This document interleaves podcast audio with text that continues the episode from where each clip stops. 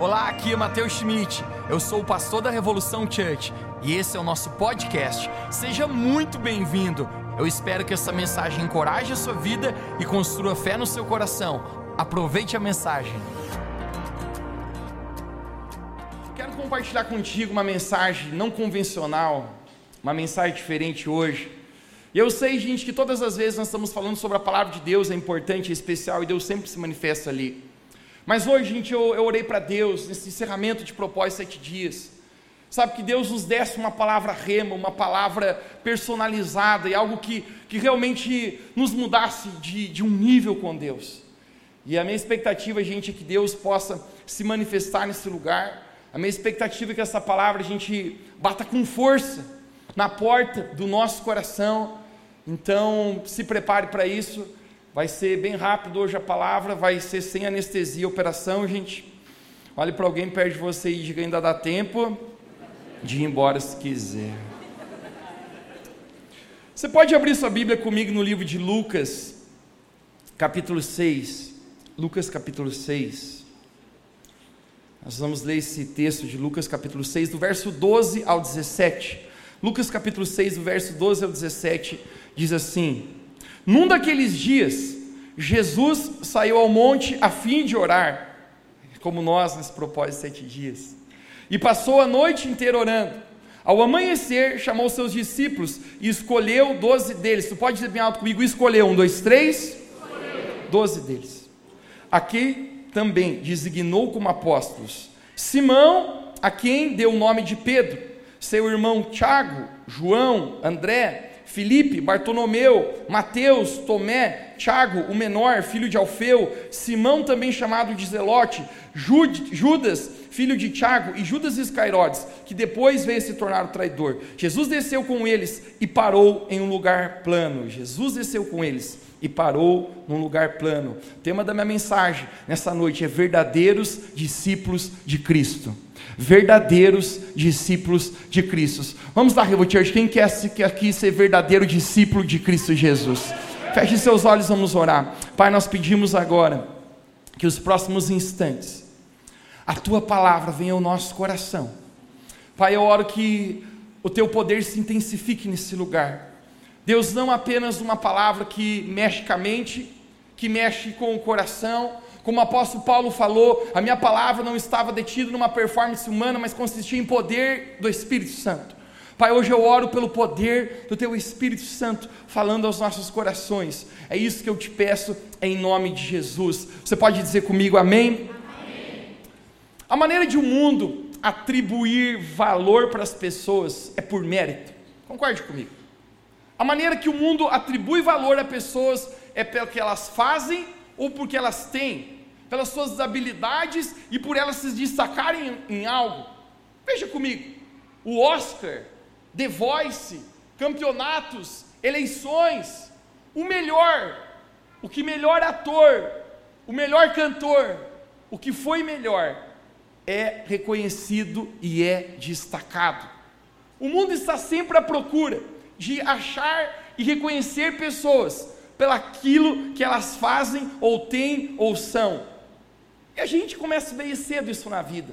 Eu recordo quando era menino ainda, estava na, na quinta série, havia mudado de colégio, e quando eu entrei lá tinha um, um grande status, e dizia assim: para você ser o cara aqui, você tem que fazer parte do time de futebol da seleção do colégio.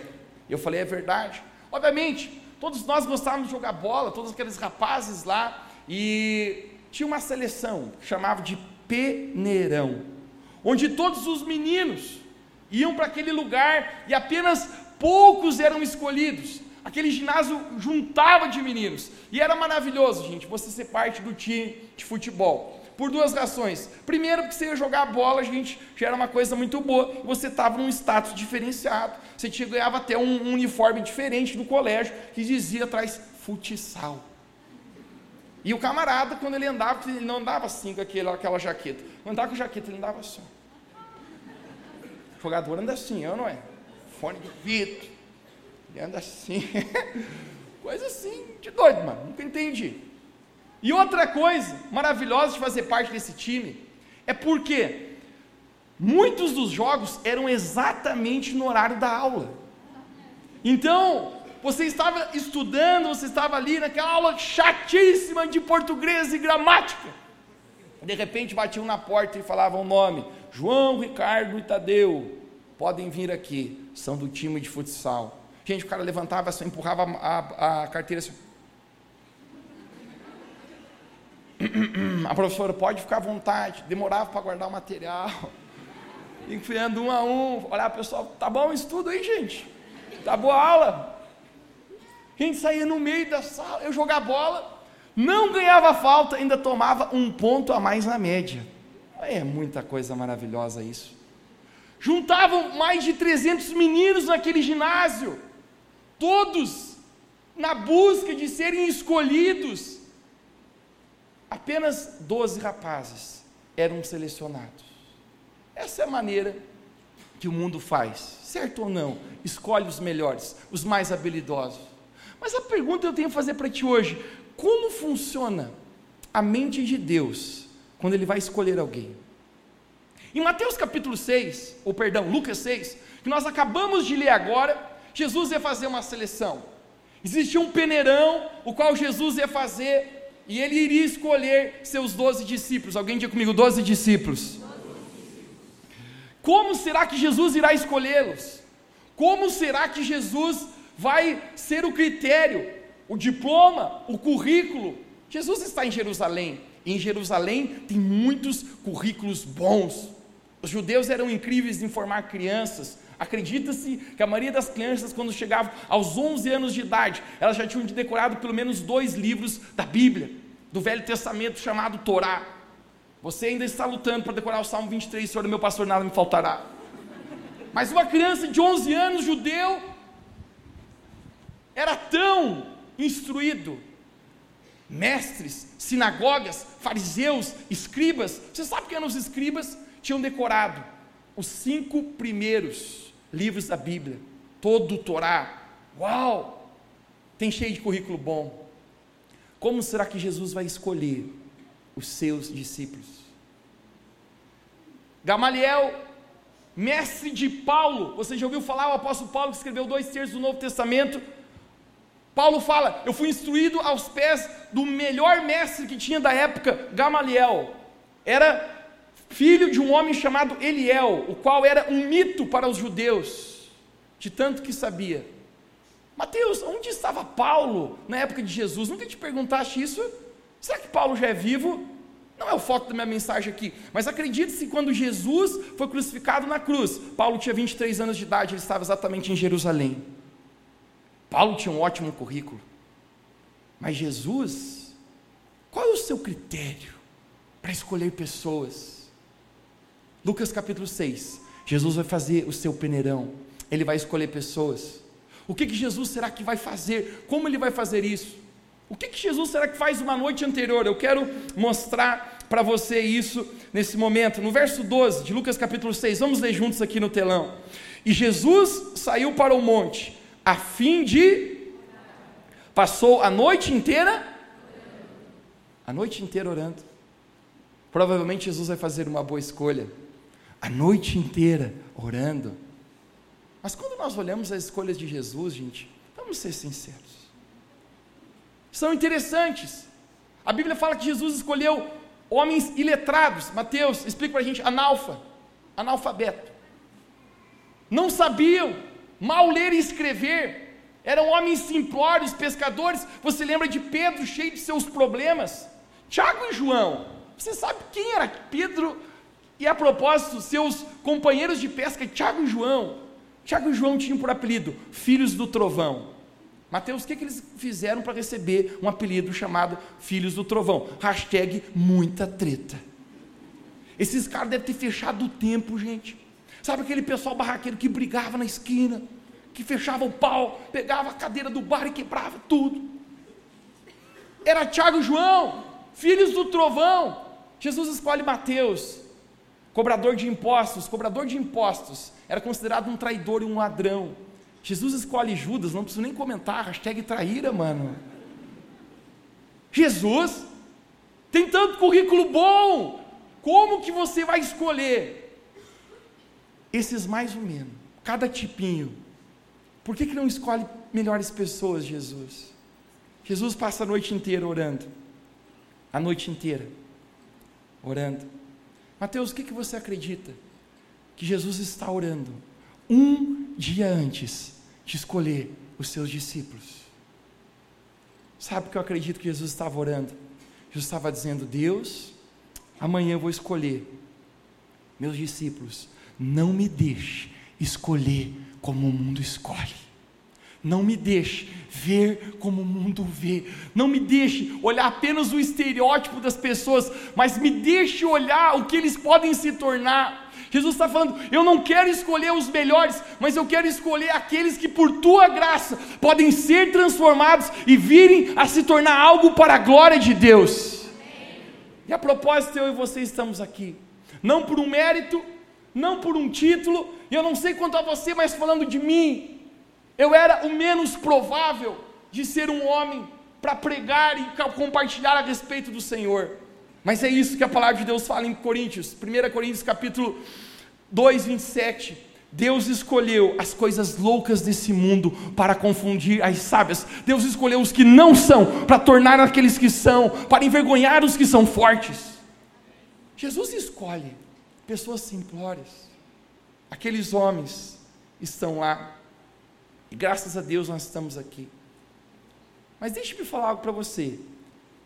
O tema dessa mensagem é verdadeiros discípulos de Jesus.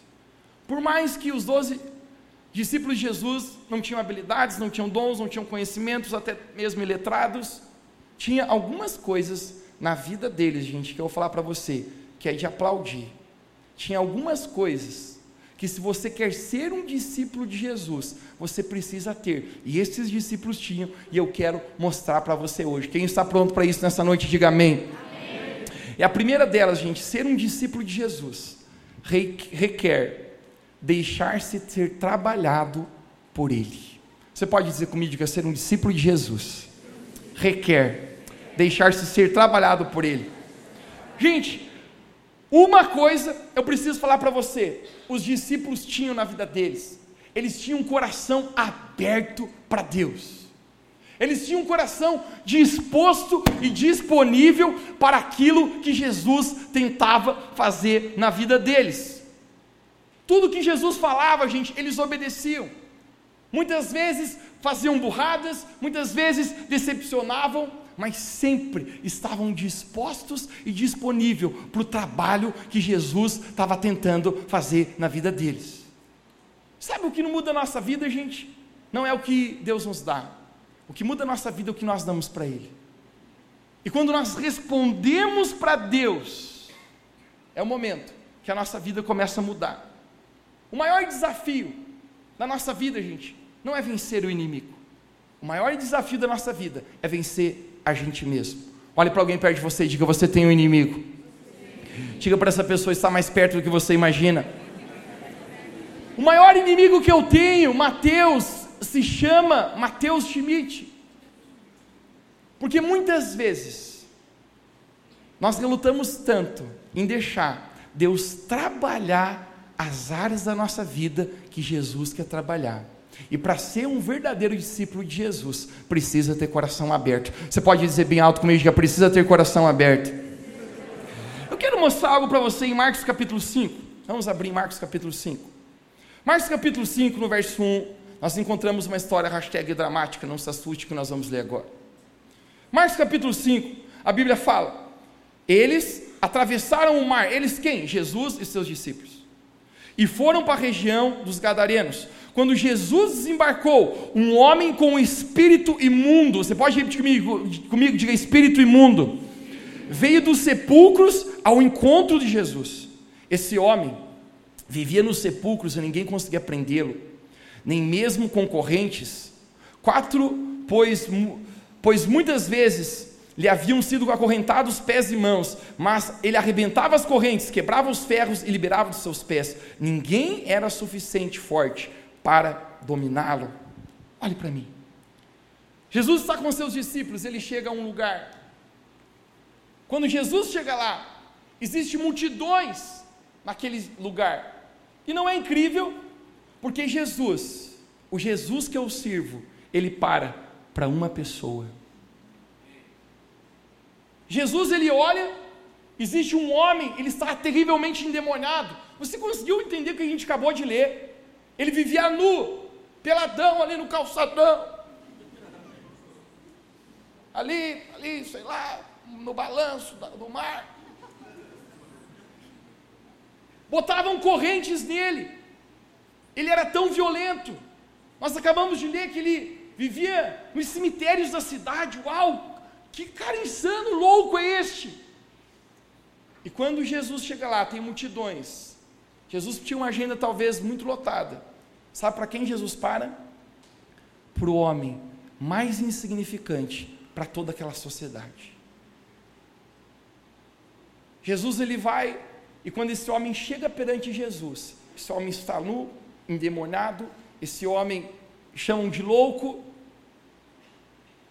ele se prostra diante de Jesus. E sabe por que, que ele se prostra diante de Jesus? Porque diante do nome de Jesus, todo joelho se dobra. Não existe nenhum poder nesse mundo maior do que o nome de Jesus. Aquele homem é terrivelmente endemoniado, mas quando ele vê Jesus, ele se prostra e ele diz: Tu és o filho de Deus. Ele reconhece que Jesus era o filho de Deus. Nesse instante, Jesus pergunta para aquele demônio: qual é o seu nome? E o demônio fala: legião. Legião, gente, porque eram muitos. Acreditam que os romanos declaravam uma legião a cada 100 soldados. Então imagine quantos espíritos malignos possuíam esse homem. E Jesus falou: saia deles. Nesse mesmo instante, todos aqueles demônios que estavam sobre aquele homem, o atormentando, o escravizando, o deixando louco, vão para porcos que caem na água, e naquele lugar, todos os porcos se precipitam, aquele homem se torna livre, aquele homem. Eu quero mostrar o verso 18, o que, que diz aqui. Vamos no verso 18 de João capítulo, de Marcos capítulo 5. Quando Jesus estava entrando no barco, conecte-se agora. Jesus libertou este homem, agora ele está voltando para o barco. O homem que estivera endemoniado suplicava-os que deixasse com ele. Jesus não permitiu, mas disse: vá para casa, para sua família, e anuncie-lhes o quanto o Senhor por fez por você e teve misericórdia de você. Então aquele homem começou a anunciar em Decápolis. Você pode dizer bem alto comigo: anunciar em Decápolis. Quanto Jesus tinha feito por ele, e todos ficavam admirados. O que acontece com esse homem agora? Antes andava nu, agora esse cara está vestidinho. Antes, esse cara precisava algemas para prendê-lo, agora não precisa mais nada ele está sentado, comportado. Quando ele vê Jesus saindo, ele diz: Jesus, me tira daqui. Todo mundo está bravo comigo aqui, porque se foram dois mil porcos, se perderam, os demônios entraram nos porcos e se mandaram. E os donos dos porcos não estão preocupados com aquele homem, mesmo ele estando agora tão bem, porque às vezes se preocupam mais com animais do que gente. E isso já não é de hoje. Mas o simples fato é que Jesus fala para ele: Você não pode entrar no barco e vir comigo. Por que, que Jesus não deixa ele entrar no barco e vir? Porque Jesus está dizendo: Eu preciso de você aqui para mostrar aquilo que eu fiz na sua vida. Nós acabamos de ler que esse homem contava sobre Jesus, o que Jesus tinha feito, e as pessoas se admiravam. Se admiravam por quê? Porque nada é maior do que o testemunho de alguém que foi trabalhado por Deus em sua vida. Sabe o que muda, gente, as pessoas ao nosso redor? O que nos, nos traz autenticidade para nós sermos verdadeiros discípulos de Jesus é o nosso testemunho. E olham para esse homem agora e dizem: Mas não é aquele louco do calçadão que andava pelando, andava no Parque da Saudade lá, o louco mas agora ele está vestido, ele recobrou a consciência, porque quando Jesus chega na tua vida, a bagunça acaba. Quando Jesus chega na tua vida, o inimigo vai embora. Esse homem, com o seu próprio testemunho. Agora deixa eu falar para você. Sabe qual era o problema desse homem? Era o demônio. Mas sabe qual é o nosso problema? Não é o demônio. Nosso problema às vezes é o nosso ego. Sabe o que é difícil Deus trabalhar na nossa vida? No caso desse homem era o demônio. O nosso problema às vezes é o orgulho. É os nossos achismos e o quanto a gente reluta em deixar Jesus nos moldar em quem Ele quer que a gente seja. É mais fácil expulsar o demônio muitas vezes do que deixar Deus quebrantar o nosso coração e deixar trabalhar de fato em nós. Aqueles discípulos, gente, uma coisa eles tinham no coração deles: eles deixavam Jesus trabalhar na vida deles. Passa-se, acreditas que dois anos. E agora em Marcos capítulo 7, Jesus volta. Vamos lá, em Marcos capítulo 7, verso 31, eu quero mostrar algo para você. Marcos capítulo 7, verso 31 diz assim: E ele, quem? Jesus, tornando a sair os termos de Tiro e Sidão, foi até o mar da Galileia, por perto das terras de Diga comigo bem alto, Decápolis. Jesus está de volta em town. Jesus está de volta no lugar.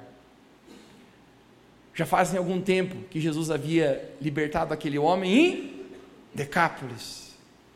E agora o que acontece? Trouxeram um surdo que falava dificilmente, rasgaram e puderam a mão nele. A Bíblia fala, gente, que trouxeram no meio de uma multidão um surdo. Por que, que uma multidão está ali, esperando por Jesus agora? E aí eu quero falar para você: aquele homem que uma vez havia sido liberto por Jesus, anunciou sobre quem Jesus era para toda aquela cidade. Você sabe por quê? Porque quando a gente deixa Deus trabalhar na nossa vida, a nossa vida se torna um grande testemunho. Quando Jesus faz em nós, quando nós nos abrimos ao trabalho de Deus, ninguém pode contestar aquilo que Deus fez na nossa vida. E esse homem se torna um grande pregador de Jesus, um discípulo de Cristo. Ser um discípulo de Jesus tem que deixar Jesus trabalhar contigo. Deixe-me falar para você, é muito mais do que vir à igreja e ouvir a palavra e gostar.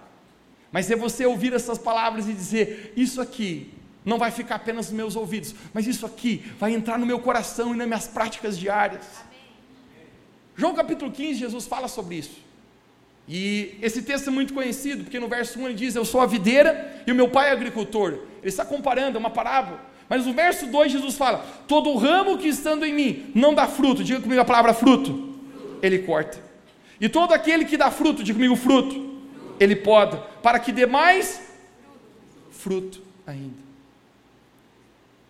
Deus está esperando da gente que nós possamos dar bons frutos. Todo aquele que não dá fruto é cortado. Mas não é interessante que ele fala, e quem dá fruto, ele poda. Eu já conversei contigo, eu me formei em engenharia. Eu carrego o diploma porque não acredito. Mas não era só engenharia, era florestal e estudamos muito sobre poda. E literalmente quando eu estava lá eu pensei, ó oh, céus, onde aplicarei isso um dia na minha vida? Hoje, glória a Deus. Poda. Você já viu uma árvore que foi podada? Gente, dá pena da árvore. Eu sempre passei num, num lugar aqui da cidade, tinha uma árvore que eu amava. E quando eu cheguei ali, tinha picotado inteiro. Eu falei, mas quem fez isso vai, tem que se entender com Deus no céu. Machucou a árvore, coitadinha. A árvore estava assim, doidinha. Eu falei, Jesus, era linda o jeito que está. Chega a dar pena da árvore, gente. Quando você vê uma árvore podada. Mas deixa eu falar para você, a poda não é para destruição, a poda é para que na estação certa cresça, ainda fique mais bonita e dê mais fruto ainda. Sabe o que Jesus está falando aqui? Que quem está dando fruto, ele vai podar. Mateus, o que ele está fazendo? Ele vai trabalhar na sua vida para que você possa dar mais fruto ainda. É por isso que muitas vezes você está no caminho da sua vida. E principalmente você que tem praticado a palavra de Deus, você que tem vivido uma vida separada para o Senhor, você que tem correspondido ao chamado de Deus para a sua vida. Às vezes se levantam coisas na sua vida e você pensa: por que, que isso está acontecendo? Deixe-me falar para você: muitas vezes não é inimigo, muitas vezes não são nem sementes ruins que você plantou, muitas vezes é Deus te podando para que você possa dar muito mais fruto do que você já deu antes. Mas a pergunta é: você está disposto a deixar Jesus trabalhar em ti? Se você quer ser um discípulo, você precisa estar disposto. N não adianta, não, não, não adianta. simplesmente eu simpatizar com Jesus. Deixe-me falar para você, gente, Jesus não tem simpatizantes, Jesus tem apenas discípulos. É isso que Mateus capítulo 28 fala: ide por todo o mundo, pregar o evangelho a toda criatura, fazendo discípulos, ensinando a guardar tudo que eu vos ensinei a guardar. Se queremos ser um discípulo de Jesus, ele precisa fazer o trabalho que ele tem para fazer na nossa vida. Deixa eu me perguntar para ti aqui nessa noite: o que que Jesus precisa trabalhar dentro da tua vida? A segunda coisa, ser um discípulo de Jesus requer negar-se a si mesmo. Você pode dizer comigo, diga, ser de um discípulo de Jesus requer negar-se a si mesmo. Em Lucas capítulo 9, 23, esse é o momento que, que isso começa a apertar aqui agora. Lucas capítulo 9, 23 diz: E dizia a todos, Jesus dizia, ele dizia a, não era apenas alguns, ele está dizendo todos, anyone, qualquer um. Se você quer ser um discípulo, todos, não é para ABC, é todos. Se alguém quer vir após mim, negue-se a si mesmo, Tome cada dia a sua cruz e siga-me. Jesus está propondo muito claro a respeito do que é ser um discípulo de Jesus. E eu não sei se você já percebeu, mas se você quiser ser um discípulo de Jesus, muitas vezes você vai ter que negar a si mesmo, suas próprias vontades. Em Mateus capítulo 26, quando antes de Jesus ir à cruz, Jesus está prostrado num jardim chamado Getsemane. E Jesus está tendo ali aquilo que eu chamo de um conflito de vontades. Jesus ele faz uma oração para Deus, ele fala: Pai, se possível, afasta de mim esse cálice de dor. Toda vez que a Bíblia menciona cálice, tem a ver com uma coisa ruim, o cálice da ira de Deus, o cálice de, de angústia. E Jesus está ali ajoelhado perante Deus, ele está dizendo: se possível, tem como eu não morrer na cruz? Porque eu estou vendo que a coisa vai esquentar. Jesus sabe por que ele vem esse propósito. Jesus havia declarado que ele iria morrer pela humanidade, mas nesse momento, a Bíblia é tão enfática que mostrar o lado humano de Jesus, o lado tão natural de Jesus, mesmo sendo Deus, ele era homem, e ele está dizendo: Deus, se possível, tem como eu não sofrer tanto? Mas a oração de Jesus é: não seja feita a minha vontade, mas seja feita a tua vontade, Deus. Sabe o que Jesus está fazendo? Negando-se a si mesmo. O mesmo nível o qual Jesus nos amou e ele negou a si próprio, ele requer, se você quer ser um discípulo de Jesus, você responder a isso. Ele está dizendo: eu neguei minha própria vontade, eu fui aquela cruz morrer pelos pecados. Agora, se tu queres ser meu discípulo, você precisa também tomar a sua cruz, negar a si mesmo, nessa briga de vontades que muitas vezes nós temos pelos nossos vícios, pelos nossos pecados, pelos nossos desejos desenfreados, pelas coisas desse mundo. E tem muito desejo que brota em nós, que nos afasta de Deus. É apenas você abrir o seu Instagram, o seu TikTok, e você ver uma mulher rebolando e já te pula um monte de desejos errados. Mas Jesus está dizendo: você vai negar a si mesmo e tomar a sua cruz. Nós estamos nesse propósito de sete dias de jejum. Cara, não sei se você consegue ver, mas como o jejum mexe com a gente, sim ou não? Mano, não é difícil ficar sem comer comida boa. Não é difícil. Eu não costumo falar sobre o que faço, o que não faço. A própria palavra de Deus, na verdade, fala: quando tu jejuares, não fala que você está jejuando, não, não simplesmente pega e põe uma, uma, um saco de cinza e uma cara ruim para dizer: Ó, oh, eu estou em jejum para que isso brilhe glória para ti. Mas Jesus fala: faça em secreto, o Pai te vem em secreto sempre para te recompensar. Mas uma coisa que eu entendo, gente, que às vezes nós não fazemos coisas para mostrar, mas mostramos que fazemos para inspirar. Essa semana Deus falou no meu coração, Mateus, vamos longe. Você precisa ser o primeiro que mergulhe nisso e seja exemplo para a igreja. Eu falei, vamos, Jesus. Ele falou, vamos cinco dias na água. Eu falei, uxa, cara, mais Jesus. Mano do céu. Só tomando água, firme e forte ali nesse jejum. Eu sentia cheiro de Tem de churrasquinho de gato espalhado por aí. O que jejum faz com a gente, cara? É negar a si mesmo. Eu cheguei na quinta-feira em casa, na casa da mãe lá, e quando eu chego na casa da mãe, mano, tinha uma macarronada com molho com queijo. Eu falei assim, mãe, que, que negócio que é isso aqui? Ela falou assim, não sei, hoje eu estava inspirado, eu inspirado pelo capeta, mulher. Porque nunca teve isso. Sempre que aqui não tem nada, a noite é sempre bico seco, né? Sempre a boia fria, não tem comida.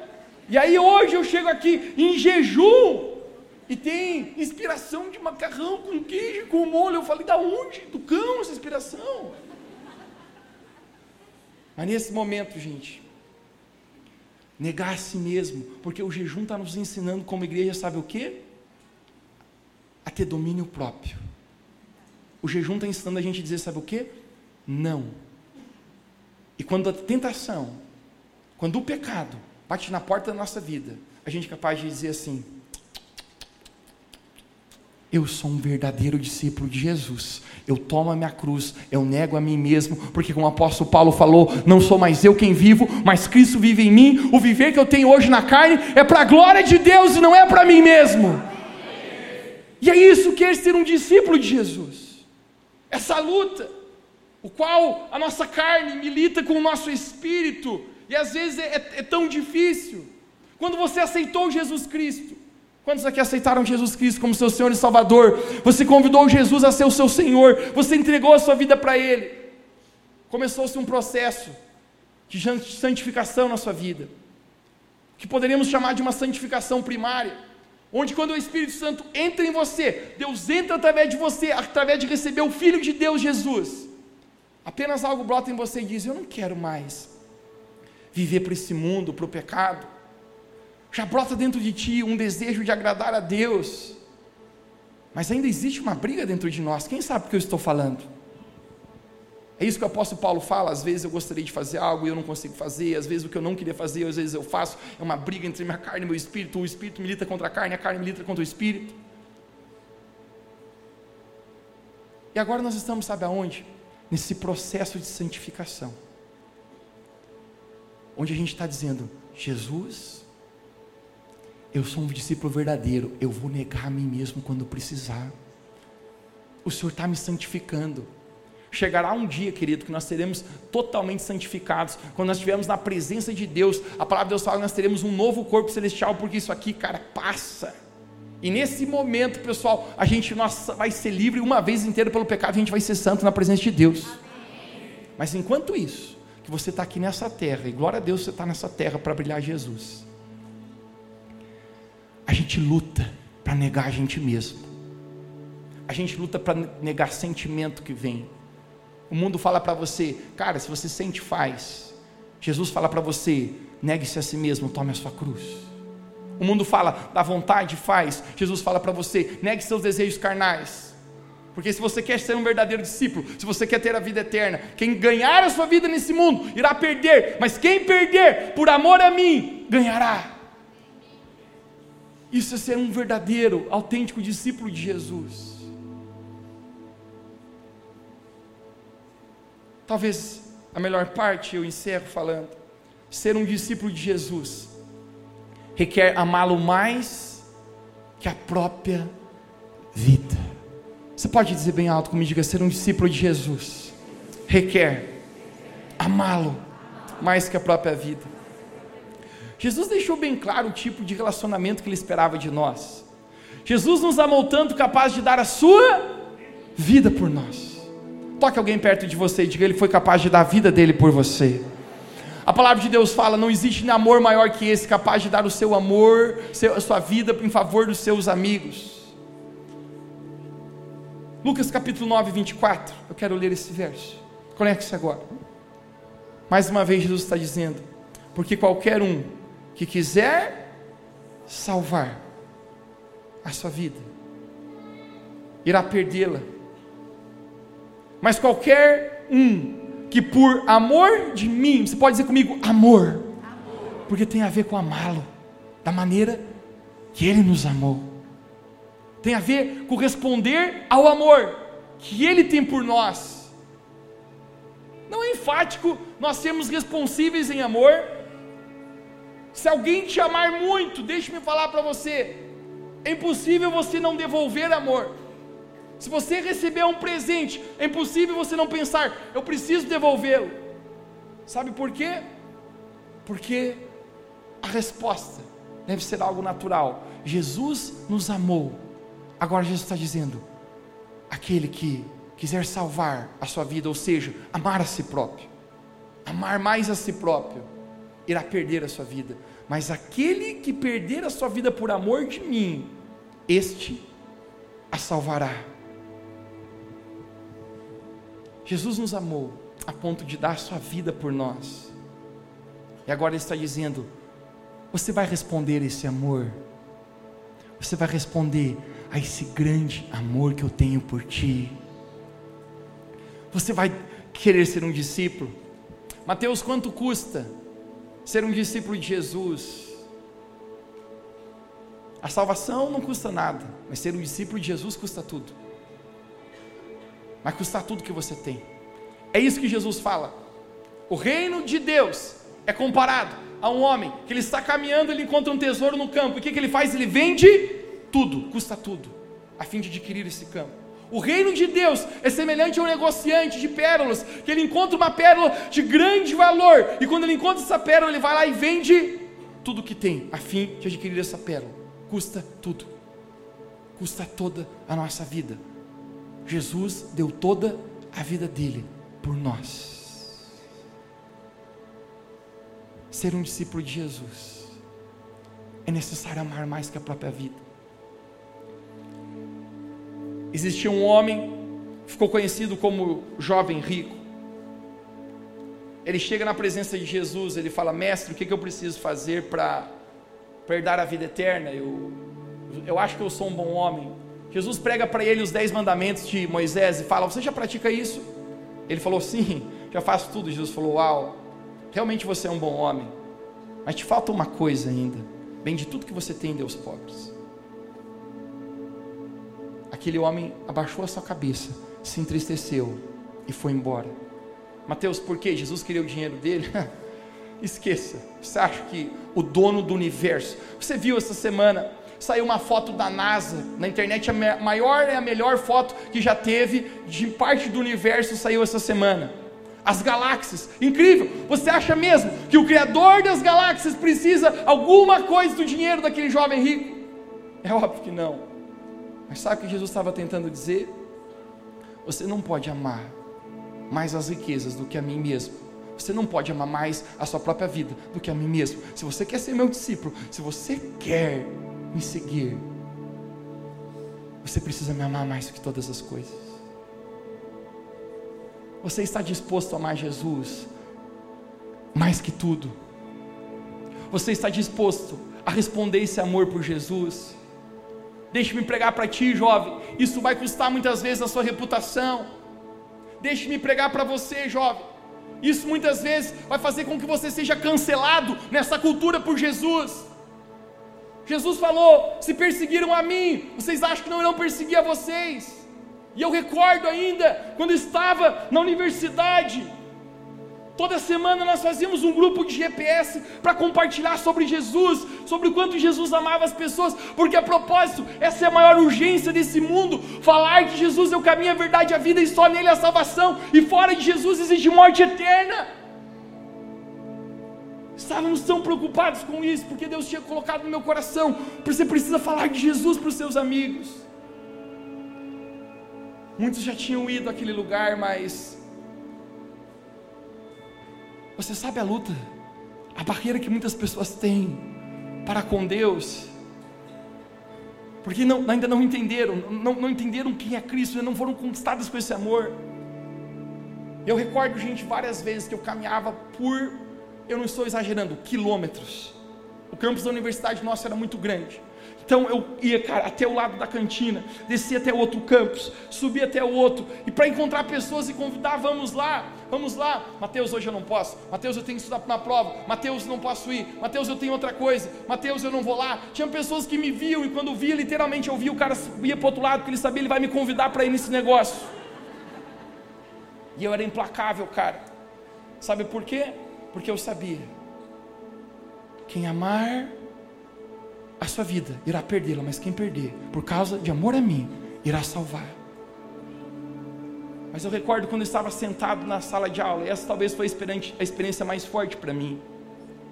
Eu estava sentado lá, e aconteceu, o nosso grupo de GPS, Jesus falou para mim: Mateus, por que, que você não pede um minuto para o professor e convida todos os seus colegas que estão aqui no final da aula? Eu falei: É sério mesmo? Eu, eu saio convidando todo mundo, mas nesse nível, Jesus estava me despertando ainda. Depois eu poderia contar para você a noite inteira sobre loucuras que fizemos. Subi na mesa de sinuca e gritei para todo mundo: Ei! Tem GPS, quem quiser falar mais de Deus, bora lá. Tchau. Esse cara é louco, mano. Ah, é apenas aquele cara que fala de Deus. Eu fui até o professor e falei, professor, me dá um minuto no final da aula. Claro, Mateus, fica à vontade. Quer falar agora já? Eu falei, pode ser. Já poupamos a viagem. Falei, gente, Vocês já sabem, né? Eu convido vocês bastante. Mas eu queria falar que a gente vai compartilhar uma palavrinha bacana, cara, sobre Deus.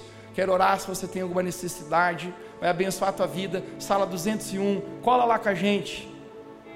Todo mundo. Ê, ê, valeu, valeu, valeu, mano. Senta aí. Quando eu voltei e sentei para o meu lugar, eu nunca me esqueço a cena, cara. Estava sentado e um rapaz estava atrás de mim. Um, um dia depois disso foi que tinha acontecido uma festa, cara, que acontecia na universidade, chamava Festa da Nona. Cara, o pessoal fritava e ficava louco, mano. Esse cara atrás de mim estava até meio bêbado. E quando eu sentei, eu vi que ele começou a respirar. E eu. Ele, ele falou assim: Mateus, eu te admiro, velho. Você é louco. falar de Jesus, cara. Você é louco, cara. Pedir lá na frente, você não tem vergonha. Gente, eu me lembro Jesus falando comigo, Mateus, todo aquele nesse mundo, nessa terra, que se envergonhar de mim, um dia eu também me envergonharei diante de Deus Pai no céu. Mas todo aquele que me confessar diante dos homens, um dia eu também confessarei o seu nome diante do Pai que estás no céu. Eu falei, cara, não tenho vergonha. Eu vou falar para ti, para ti, um dia também você vai ser alcançado com esse amor de Jesus, falei para ele. Ele falou: "Você é louco, cara. Não tenho tempo para essas coisas não." Livre-arbítrio, decisões, escolhas. Cancelado por Jesus, excluído por Jesus. Mas quem amar, essa vida perderá, mas quem perder por amor de mim será salvo. A melhor parte que eu sou do tempo, 23 anos de idade, mas eu sou do tempo que existia locadoras de alugar fitas cassete e DVDs. Quem lembra disso? O melhor que chegou foi o Blu-ray. Você que lembra, você está ficando velho. Você que não lembra, você é Nutella, você não sabe de nada. A gente ia até a locadora alugar. Isso era incrível. Você chegava lá, você ficava uma hora para escolher, ou não é? Porque você não podia ter tiro errado, meu irmão. E era interessante, se você alugava o filme, botava lá, o filme era ruim, mas você dizia, vou ver até o final, porque eu aluguei esse filme. Não era que nem Netflix, você ficava, consegue ver 15 minutos de cada filme, não vê nenhum e vai embora sem dormir, não vê nada. Hoje é assim. Lá você viu o filme inteiro naquela época. Quando eu chego na locadora para alugar o filme, cara, eu recordo que eu encontro esse rapaz, que era aquele que ria atrás de mim na carteira. Fazia dois anos já que eu não tinha visto ele, nunca mais tinha visto. Eu falei, ô bro, como é que você está? Ele, ô, oh, estou bem, Mateus, você nem vai acreditar o que, que eu estou fazendo aqui. E deu alugando um filme, né? Ele falou, não, eu vim devolver um filme. Ele fala, sabe que filme que eu aluguei? Eu falei, qual? Dele, o teu filme. Gente, naquela época nós tínhamos feito um filme de 40 minutos, que falava a respeito de Jesus. E ele falou: Mateus, eu vim aqui alugar um filme, sei lá o que, que me deu. Eu aluguei esse teu filme, eu vi com a minha família, cara. Maneiro esse bacana negócio de Jesus, hein? Tocou forte em nós. Sabe o que eu vou falar para você, meu irmão? Quem perder a sua vida por amor de mim, achará. Evo Church, nessa noite, deixe-me falar para você. Sabe por que, que às vezes a gente está infeliz, cara? Porque a gente está se amando. Porque se você amar Deus, sabe o que a gente precisa ser livre? A gente precisa ser livre da gente mesmo.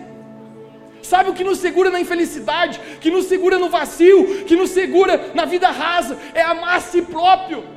Mas quando a gente ama Jesus, a gente passa para viver num propósito. E aí a vida tem sentido. E aí existe alegria. Porque Jesus falou: "A minha alegria, a minha paz vos dou, não como o mundo dá, mas a minha paz eu vou dar para vocês. Verdadeiros discípulos de Jesus. Hoje eu sei, gente, que Jesus está batendo na porta com força aqui no teu coração. Sabe, a minha oração, gente, hoje aqui, é que nós possamos nos entregar num nível que ainda não nos entregamos ao Senhor. A minha oração hoje aqui é que nós possamos dizer: Jesus, tu deste a vida por nós, e nós queremos responder a esse mesmo amor que tu tens pela nossa vida. Sabe qual é a mensagem que é boa, cara? Não é a mensagem que você sai querendo ganhar o mundo inteiro. A mensagem que é boa é que você sai querendo dar tudo, cara. Sabe qual é a mensagem que é boa? Não é aquela que você sai voando mas a mensagem que você sai chorando e dizer: Jesus, muda a minha vida. Hoje a minha mensagem é bem diferente para ti. Mas eu sei que é Jesus, cara, batendo na porta do teu coração e dizendo: Eu estou chamando você. A Bíblia fala, Mateus capítulo 22, muitos são chamados, poucos são escolhidos. Jesus nos chamou, mas agora ser escolhido tem a ver comigo e contigo em responder ao chamado de Deus.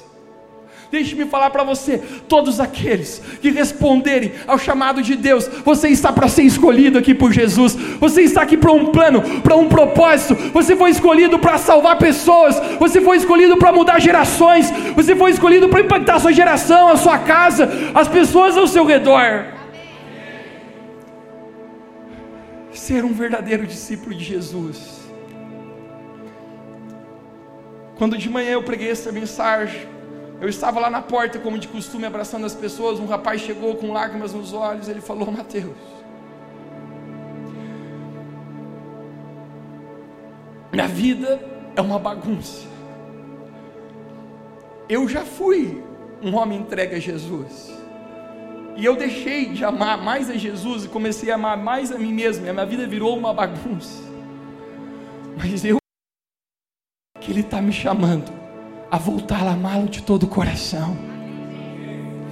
Eu quero pregar para ti, Evo Church, deixa o amor brotar dentro de você hoje. Nós estamos encerrando sete dias de propósito, mas não, não encerra, está começando. Está começando o brotar do amor, do fogo de Deus em nossas vidas. Você está aqui, você foi chamado por Deus.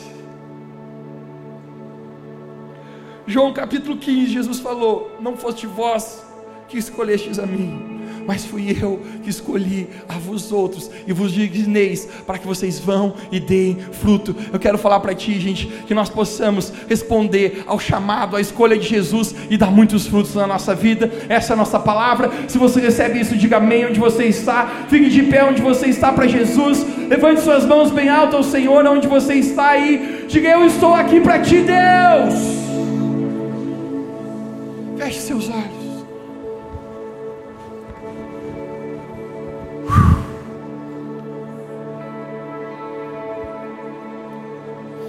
Abra suas mãos onde você está, como um sinal dizendo: Jesus, eu estou aberto ao teu trabalho na minha vida. Eu quero ser um verdadeiro discípulo de Jesus. Eu sei que Jesus ele está falando com muitas pessoas hoje aqui. Eu sei que agora mesmo o poder do Espírito Santo está começando a se manifestar nesse lugar. Você vai começar a sentir agora uma atmosfera te envolver. Você vai começar a sentir agora nesse momento um fogo no seu coração. Deus falar contigo. Santo Espírito, sopre sobre esse lugar, sobre essa igreja agora. Onde você está, comece a orar onde você está. Comece a clamar pela presença de Deus aí na sua vida.